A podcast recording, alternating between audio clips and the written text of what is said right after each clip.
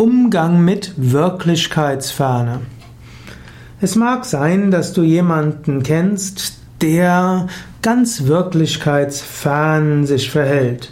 Die Art und Weise, wie er spricht und was er denkt, aber vor allen Dingen, worüber er spricht und was er alles denkt, was er tun müsste und was er tun könnte und was noch geschehen wird, das klingt alles so spinnerisch und verträumt und verrückt, dass du ihn für total wirklichkeitsfremd hältst, wirklichkeitsfern.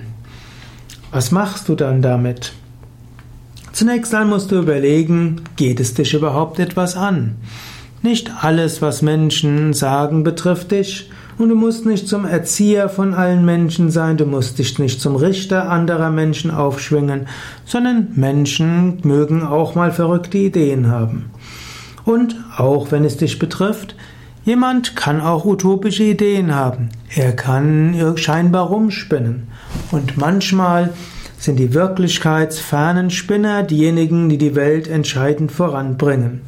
Wenn von seinen 100 Ideen nur eine außergewöhnliche gute ist, dann ist damit schon viel gewonnen. Deshalb beklage dich nicht so sehr über die Wirklichkeitsferne anderer, sondern schaue, ist da vielleicht etwas Vernünftiges dabei.